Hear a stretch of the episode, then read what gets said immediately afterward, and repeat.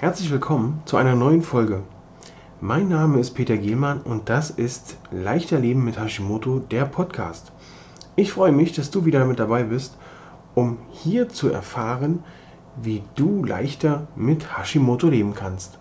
Und nun viel Spaß mit der neuen Folge.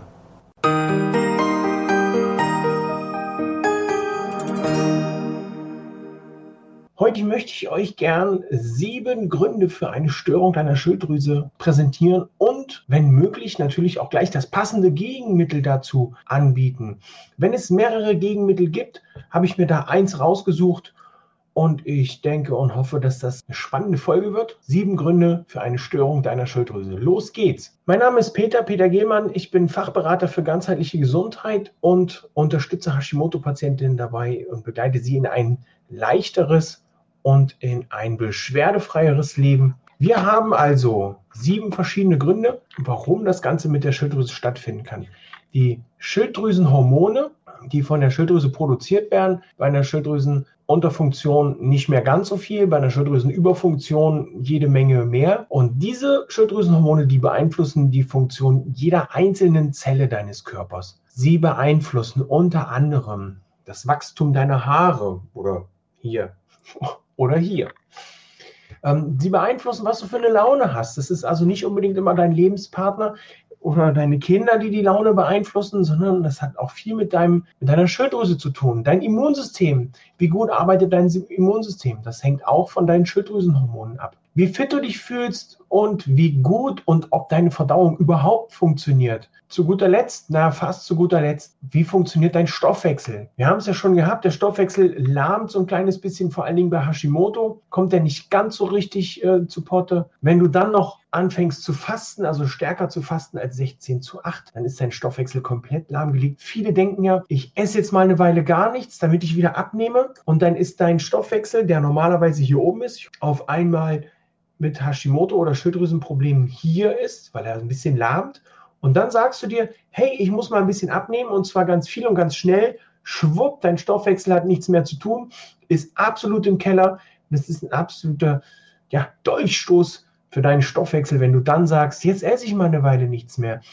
Weil dein Stoffwechsel braucht ganz lange, um wieder auf Vordermann zu kommen, denn dann gibst du eben, nachdem du gefastet hast, wieder komplett was zu essen und dann ist er völlig überfordert. Aber das ist ein anderes Thema. Nach dem Stoffwechsel kommt selbst deine sexuelle Lust von der Schilddrüse. Also wird von den Schilddrüsenhormonen mitgesteuert.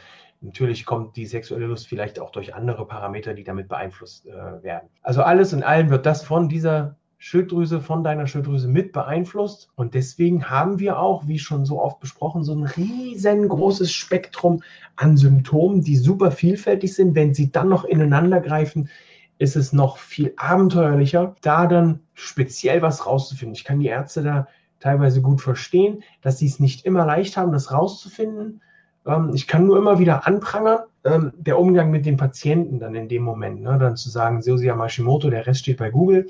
Oder Sie haben Hashimoto, nehmen Sie Ihre Hormone und alles ist gut. Eben nicht. Gibt es eine ganze Menge mehr, was man tun kann, damit es besser wird. Glücklicherweise finde ich. Denn ich sehe mittlerweile den Hashimoto als Chance, als Chance, mein Leben umzukrempeln oder mein Leben, dass ich mein Leben umgekrempelt habe. Denn die Schilddrüse hängt ganz stark mit den Änderungen meines Lebensstils zusammen, sodass, wenn du nur einige Übeltäter aus deinem Leben eliminierst, du dich gleich viel besser fühlen kannst.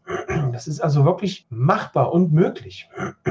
Heute möchte ich dir also sieben Gründe für eine Schilddrüsenstörung mit auf den Weg geben und natürlich auch gleich einen Tipp dazu geben, was du dagegen tun kannst. Kommen wir zu Grund Nummer eins: Stress.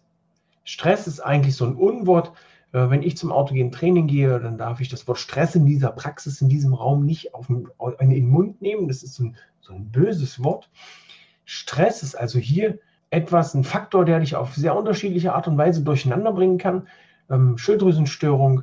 Das Hauptstresshormon, das Cortisol, kann nämlich dann die Umwandlung von T4 zu T3 blockieren. Das führt wieder zu weiteren Problemen. Bei vielen Patienten startet so eine ähm, Schilddrüsenproblematik oftmals nach einer richtig stressigen Zeit. Ob das nun die Trennung von dem Lebensabschnittspartner ist, ob das nun ein Verlust eines lieben Menschen in der Familie ist oder, oder, oder. Also ihr wisst selber, wann ihr richtig dolle Stress habt und da kann zum Beispiel auch ein Hashimoto ausbrechen, weil einfach der Körper komplett überlastet ist. Was ist zu tun? Zu tun ist folgendes. Stressmanagement lernen, Techniken wie Meditation, autogenes Training oder Yoga lernen und auch regelmäßig anwenden. Denn diese Techniken aktivieren das parasympathische Nervensystem und du hast somit die Chance, alles wieder in Balance zu bringen. Denn wenn du Stress hast, dann schlägt dein Stresspegel aus, alles wird schwerer und liegt dir auch schwerer auf den Schultern. Ähm, du trägst eine richtige Last mit dir, das bringt dann wiederum Nackenverspannungen, Kopfschmerzen.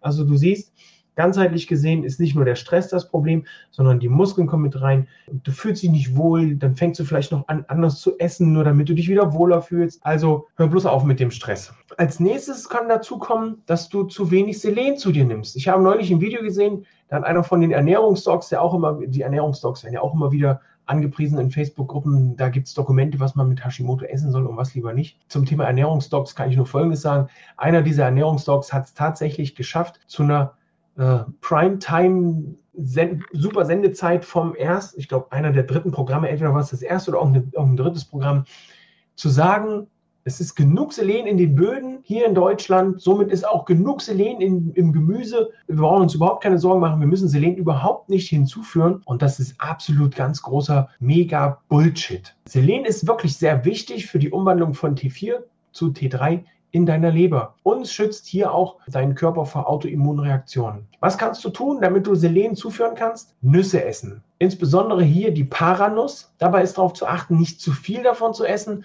weil da natürlich dann auch eine Überdosierung mit Selen stattfinden kann. Ähm, du kannst zu dir nehmen Austern. Ansonsten, wenn dir das nicht zusagt, nicht schmeckt, dann isst gerne oder nimm gerne Nahrungsergänzungsmittel zu dir. Genauso der Eisenmangel. Eisen ist auch sehr wichtig für die Schilddrüsenperoxidase, das Enzym, das nämlich hier an der Produktion der Schilddrüsenhormone beteiligt ist. Was kannst du tun, ähm, damit du mehr Eisen zu dir nimmst? Nicht jetzt unbedingt ähm, wie Popeye die Dose Spinat reinstopfen oder manch einer würde lapidar sagen, am Nagel lutschen, also an einem Eisennagel, nicht am Fingernagel. Den Darm zu heilen äh, ist essentiell wichtig für die Nährstoffaufnahme, gerade für das Eisen. Wenn der Darm dann kuriert ist, dann können auch eisenreiche Lebensmittel wie zum Beispiel Rindfleischleber und Spinat auch besser verwertet werden.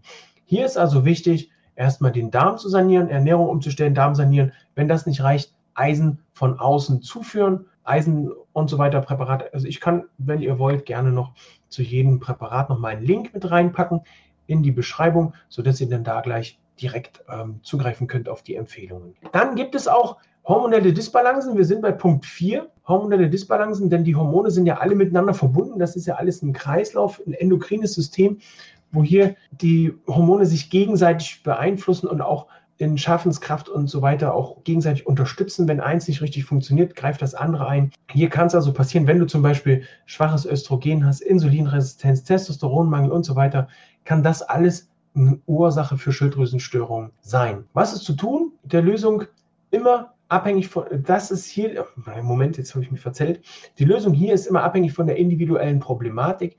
Da ist es also wichtig, nachzuschauen, was hast du Östrogenmangel, hast du Insulinresistenz, hast du Testosteronmangel und so weiter. Was ist mit den Hormonen an sich? Da erstmal zu schauen, wo besteht ein Mangel und wie kannst du diesen Mangel ausgleichen. Da der Hinweis auf den behandelnden Arzt, erstmal zu schauen, besteht überhaupt ein Mangel und dann der Schritt zum Spezialisten, vielleicht zum Ernährungsberater, um da zu schauen, was man da vor allen Dingen bei, dem, bei der Insulinresistenz auch mit, mit Ernährung machen kann. Dann haben wir Toxine, Punkt 5. Toxine wie zum Beispiel Pestizide, Kunststoffe, antibakterielle Produkte, Schwermetalle, Reinigungsmittel sind wirklich höchsten Grades auch in Übel, wenn es um die Schilddrüse geht, weil wir diese Sachen natürlich auch über die Haut, über die Schleimhäute und so weiter aufnehmen und dann gelangt es in deinen Körper. Was kannst du hier tun? Früher hieß es, das ganze Leben ist ein Spiel. Nein, das ganze Leben ist ein Quiz. So, hier kann man jetzt sagen, das ganze Leben ist ein Detox. Reinige nicht nur dich, sondern auch dein Umfeld. Also nicht nur dich reinigen im Sinne von Duschen, sondern im Sinne von, von innen reinigen mit einer gesunden Ernährung. Achte drauf, womit du dich duscht. Achte drauf, was, was, was du für Reinigungsmittel benutzt, was in deiner Umwelt so benutzt wird. Schau einfach, was da passiert. Ein Toxin ist auch dein privates Umfeld. Ich habe es letzte Woche im Newsletter verschickt. Nimm dir Zeit für dich. Reinige auch dein Umfeld in dem Sinne von den Menschen, die dir nicht gut tun. Wenn sie dir nicht gut tun und du aber nicht so leicht reinigen kannst, weil es vielleicht dein Ehepartner ist oder dein Lebenspartner oder deine Kinder, ist es wichtig, da ein bisschen sensibler und offener auch damit umzugehen. Wie geht es dir gerade, damit die das verstehen und damit sie vielleicht auch nachvollziehen können, warum es dir gerade so geht, wie es dir geht. Und was auch die dafür tun können, damit es dir besser geht, nämlich dich ernst nehmen und dich unterstützen und sagen, Mama, Papa, was kann ich heute Gutes für dich tun? Das ist auch ein Punkt, die Toxine. Dann haben wir hier Darmprobleme. Punkt Nummer 6, das Leaky Gut Syndrom zum Beispiel, der Candida-Pilz, Dünndarmfehlbesiedlung sind also hier auch typische Begleiter von autoimmunen Schilddrüsenstörungen. Auch im Darm wird aus T4 T3 gemacht. Du siehst also überall ist irgendwie das T4, was zu T3 verbastelt wird. Und das ist natürlich dann wichtig, den Darm zu sanieren, wieder aufzubauen. Also nicht nur den Darm zu reinigen und zu entleeren, sondern auch zu sanieren, wieder aufbauen mit den entsprechenden Mittelchen, das Ganze wieder so hinzubauen, dass es flutscht. Das dauert allerdings, ne, angefangen mit einer vernünftigen Ernährungsumstellung, die man dann auch beibehalten sollte. Der erste Schritt ist hier sowas wie eine Eliminationsdiät um zu schauen, was tut mir gut, was tut mir nicht gut.